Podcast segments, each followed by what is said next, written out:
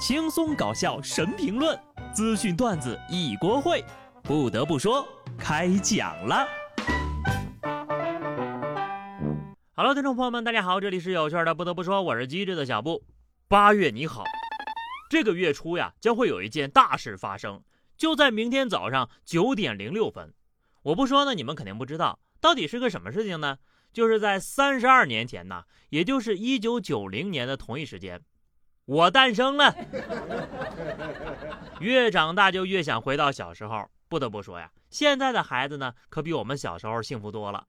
吉林长春的王女士带着八岁的儿子和爸妈准备去旅游，妈妈说没吃饭，带点牛奶。她知道上飞机不能带，但是呢，她也拗不过妈妈呀。在机场果然没能过去安检，考虑到不能浪费，妈妈就让大家一块把它喝完。最后呀，爸妈和儿子一块喝了六大瓶。看到这儿啊，我突然就想起了宝强哥呀。有一种爱叫做爸妈给收拾的行李箱。虽然说爸妈很啰嗦，但是爸妈的爱真的很多呀。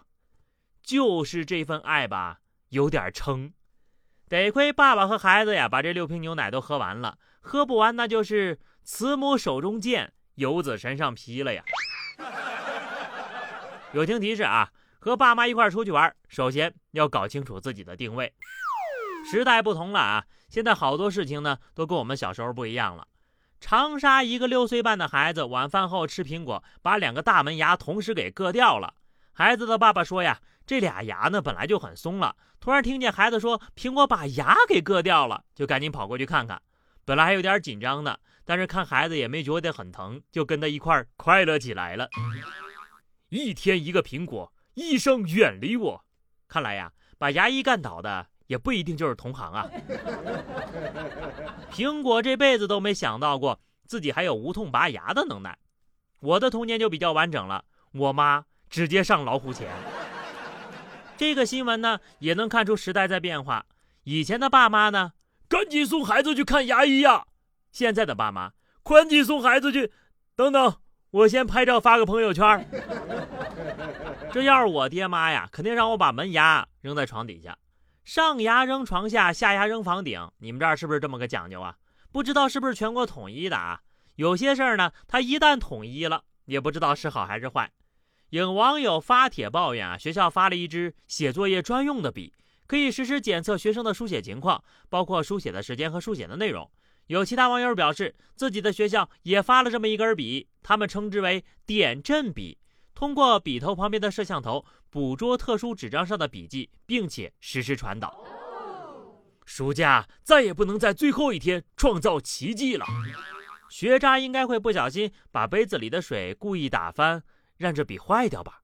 什么？这笔还防水？什么？这笔坏了还得自己买？什么？这笔一支要三四百块钱呢？据说呀。这种笔呢是方便把手写笔记上传成电子版用的，压根儿呢不是为了监督学生写作业的。现在居然被用到了这种地方，真是魔幻呢！先不说这个笔到底有没有什么用啊，我仿佛已经看到了老师们狂增的工作量了。再这么整下去呀，暑假最后两天狂补作业的时代也将一去不复返了。那么有谁还记得五一国庆当年那都是连放七天假的呀？而现在。就说最近的国庆节吧，在连放七天之后，就要连上七天班我想问问大家，你是愿意连着上班，把假期调休凑在一起呢，还是按照假期的日子正常安排就行呢？我算了算，今年呢，里外里国庆就三天假，一号、二号是周末，本来就应该休息的呀。我是很佩服那些发明出调休的专家，把全国的打工人都折腾得五体投地。说是假期凑到一起好出去玩，然后呢，在别的日子给补回来。这样我宁可不放假了呀。不妨呀，让制定调休的专家试试，一次吃一桶饭，后面三天啥都不吃。放不起假就别放了，我不休息不行吗？不要让我连上七天班啊！如果我没有时间运动，那我就完了。浙江绍兴的小朱因为工作时一直坐着，晚上回到家之后呢，就跟着视频跳操。出汗又舒展筋骨。刚开始的时候呀，他每天两个小时，没出现不适应。几天之后，小猪加大了运动量，结果呀，下肢肌肉开始出现酸痛。起初他也没有重视呀，直到这个症状不断的加重，尿液变成了酱油色，才意识到情况不对。经检查，小猪多项指标都严重偏高，患上了横纹肌溶解综合征。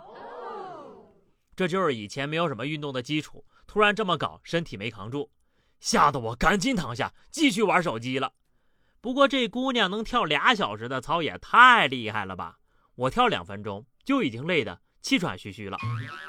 不是我不想减肥啊，而是减肥是有很大风险的。广东东莞的吴先生为了拥有更好的体型，通过节食来减肥，一个月之后成功瘦身十公斤。最近呢，他却常常感到身体乏力，没有胃口。去医院检查，没想到自己竟然患上了脂肪肝。专家表示，因为进食、过分节食或其他快速减轻体重的方法会损伤肝细胞，从而呢就会导致脂肪肝了。虽然说我不太懂其中的原理，但是短时间让人暴瘦的减肥方法似乎都不太健康的样子呀。对于咱们普通人来说呀，还是那句话啊，管住嘴，迈开腿，少吃东西，多运动，肯定会瘦的。吃太多了呢，不仅会让身体变胖，有时候呀还容易分手。河南郑州一对情侣约好去吃一个螺蛳粉火锅，结果呢，因为男生出门的时候有点磨叽，导致到店之后呀，正好赶上饭点，排队的人特别多。但是女朋友执意要吃呀，接着就连续换了三家店，但是三家店排队的人都很多呀。女生觉得最终没有吃到火锅，非常的委屈，忍不住大哭，还闹着要分手。而男朋友则觉得。没想到这么多人排队呀，我也觉得很委屈呀！我哪知道吃个饭这么多人，他还非倔着要吃这个呀。女朋友是个非常执着的吃货啊，不过呢，对于想吃某种东西却没吃到的话，真的是会很暴躁的，心情还是可以理解的。男朋友以为是女朋友因为没有吃上火锅才想分手，实际上呢，可能是你日积月累的默契，让他在这件事情上彻底爆发了，才提出的分手。分手就分手吧。情场失意，其他场合可能就会发生奇迹。安徽六安一体育生失恋之后呢，在操场上跑步发散怒气，一路狂奔，竟然打破了学校保持了十二年的四百米记录呀！同学们打着手电在旁边疯狂呐威助喊，这就是老师说的合理宣泄啊！还有人调侃说这是一个人伤害了整个田径队。果然啊，只要我跑得够快，悲伤他就追不上我了。看来小月月当时被伤的还是不够深，不然呢，早就追上燕子了。不得不说，小伙子，虽然说你骨骼清奇，但是距离进入省队还差两次失恋。好的，朋友们，那么以上就是本期节目的全部内容了。关注微信公众号 DJ 小布，或者在 QQ 群二零六五三二七九二零六五三二七九，来和小布聊聊人生吧。下期不得不说，我们不见不散，拜拜。